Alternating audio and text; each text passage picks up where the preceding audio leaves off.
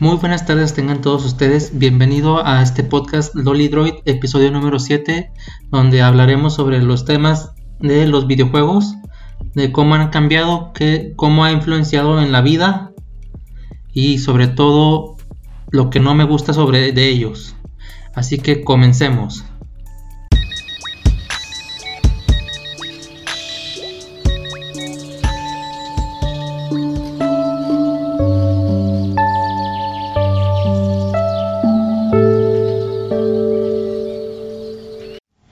Muy bien, para empezar con este tema, pues primero que nada quisiera decirles, soy fan de los videojuegos, no soy un fan al 100% porque no he tenido todas las consolas, duré años sin jugar videojuegos. Yo creo que desde las 64 dejé de jugar videojuegos por alguna otra razón que va más acorde a la economía de mi familia. Entonces, pues le perdí la pista hasta cierto punto ya que pues llegué a jugar en las, maquinitas o tragamonedas como les dicen en algunos países o en algunos estados de México pero pues ese no es el punto. Entonces para empezar pues quiero que sepan que este podcast no lo he hecho con un guion en sí así que van a tener que perdonarme.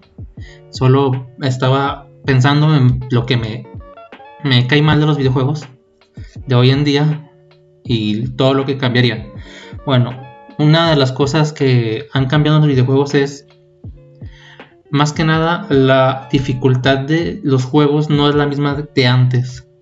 ¿A qué me refiero con esto? Pues bien, tú estás jugando un videojuego, por ejemplo, Fortnite, que es el más básico que todo el mundo conoce aparte de Minecraft. Pues tú estás jugando Fortnite y la dificultad no radica en un, mono, un una computadora que te vaya a hacer daño a ti. Radica en el tipo de persona con el que te, te toque encontrarte en el juego. ¿A qué me refiero con esto? Pues bien, puedes toparte con una persona demasiado fácil o a tu nivel, así como puedes encontrarte a una persona viciada en el juego, extremadamente pro como le dicen ahora, y que te va a matar rápidamente. Para la gente que no está acostumbrada a jugar horas videojuegos, o que solamente lo hace por distraerse, como muchos me quiero imaginar de nosotros lo hacemos, pues es algo frustrante porque tú sales de tu trabajo, llegas a tu casa, lo único que quieres es jugar y ¡pum! Te toca la mala suerte que estás jugando con, con alguien mejor que tú, con alguien que a lo mejor es muy tóxico y no te va a dejar jugar en paz o que te va a agarrar a ti de, de bajada matándote cada rato me ha tocado a mí en ciertos juegos como Gears of War, donde estás jugando tranquilamente y de repente alguien ya te está agarrando nada más a ti. ¿Y cómo te das cuenta? Pues muy sencillo. Este tipo de personas son tan tóxicos que te llegan a escribir mensajes de que eres un noob o no sirves para esto o mejor cierra tu juego o vende tu Xbox.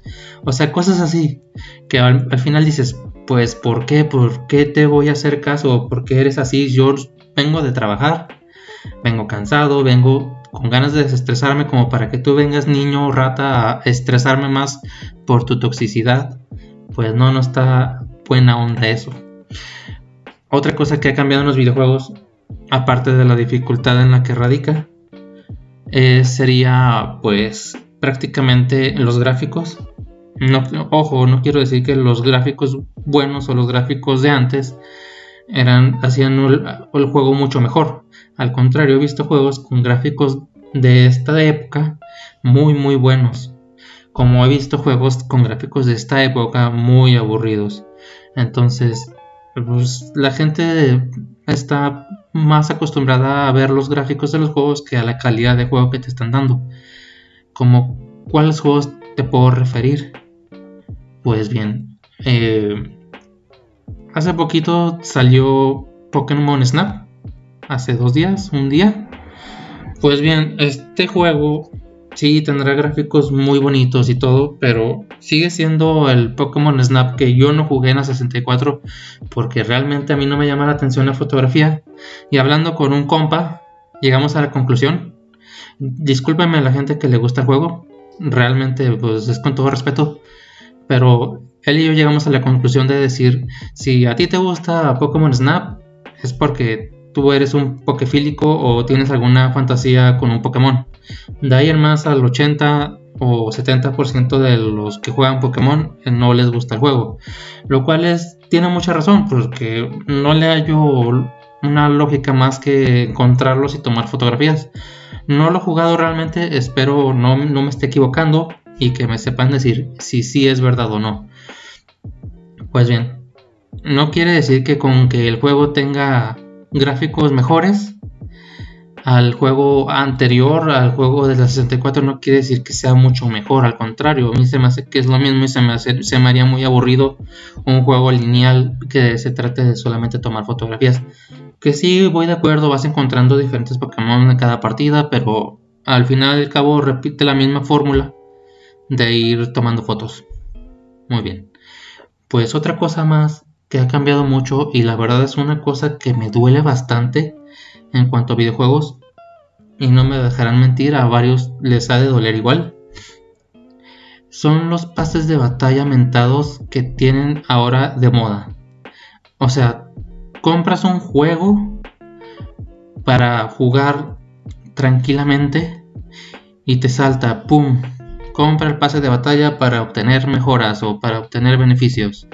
O sea, antes los juegos no se trataban de ver quién pagaba más para obtener las armas exclusivas o al menos armas ocultas que tiene el juego.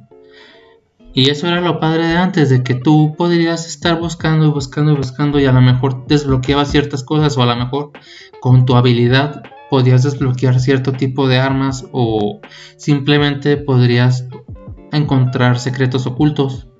A lo mejor, no sé, un traje o a lo mejor una variante del traje o a lo mejor, por ejemplo, armas en caso de los shooters, etcétera, etcétera. Entonces, tú llegas ahora y me dices que voy a tener que yo pagar dinero para obtener armas diferentes y sobre todo no tanto las armas diferentes, o sea, con mi nivel de juego voy a estar desbloqueando armas, pero a costa de pagar una tipo membresía por temporada, por así decirlo.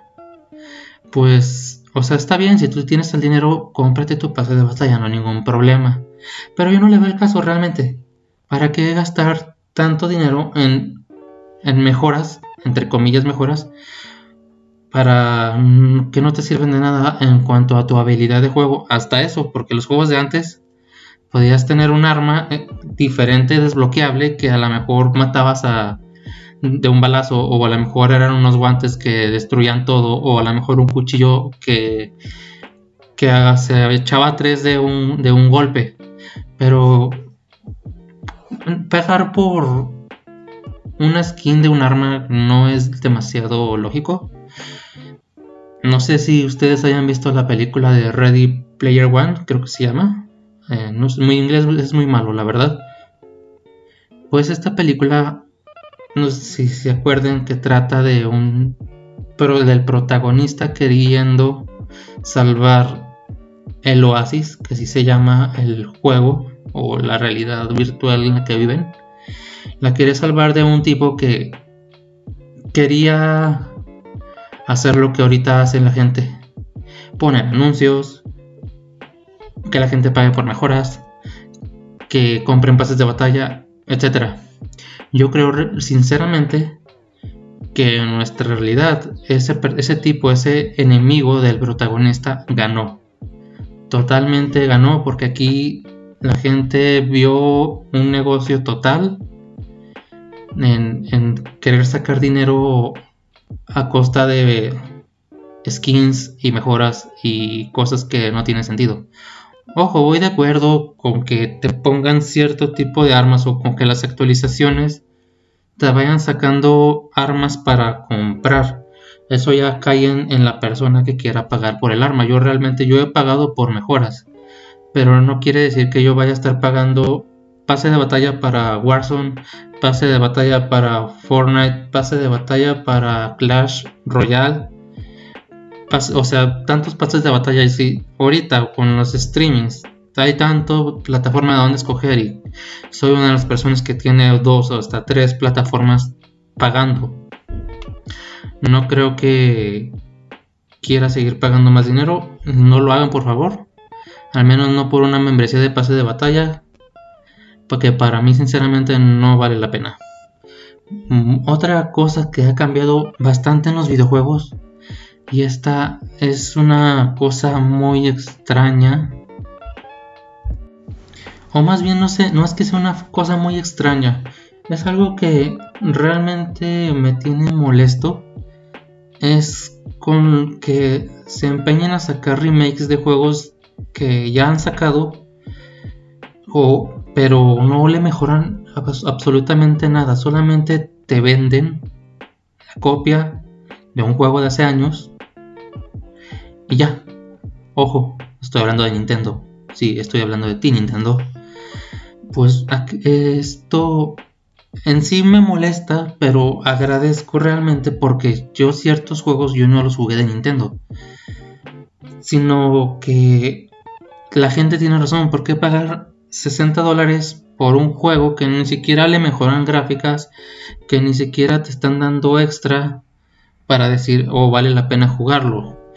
Ah, ojo, con el Mario 3D Land, creo, se llama a ese sí vale la pena realmente porque pues tiene una segunda parte que es un segundo juego que te están dando. Pero el Mario All Stars realmente no lo compren. Si quieren tirar su dinero, mejor regálenselo a alguien. O más fácil, hackeen una Switch y descarguen el juego. Les sale mucho más barato o bajar un emulador a jugar el juego que te están dando que realmente es una burla. Pero en fin, este, es el dinero de cada quien. Voy de acuerdo si tú quieres tener la colección de los juegos. Eh, yo pienso que en esta parte están jugando con la nostalgia demasiado. Y ojo, no, no nomás es Nintendo, sino también Xbox lo hizo con, varios juegos. Eh, Microsoft también, o más bien las empresas que les distribuyeron esos juegos. Hicieron como con el juego de Spyro, con el Crash Tag Team, creo que se llama. Eh, y varios juegos que han sacado contra, o sea, juegos viejos que quieren modernizar, pero que siguen siendo el mismo juego, nada más un poco mejorado en cuanto a gráficas.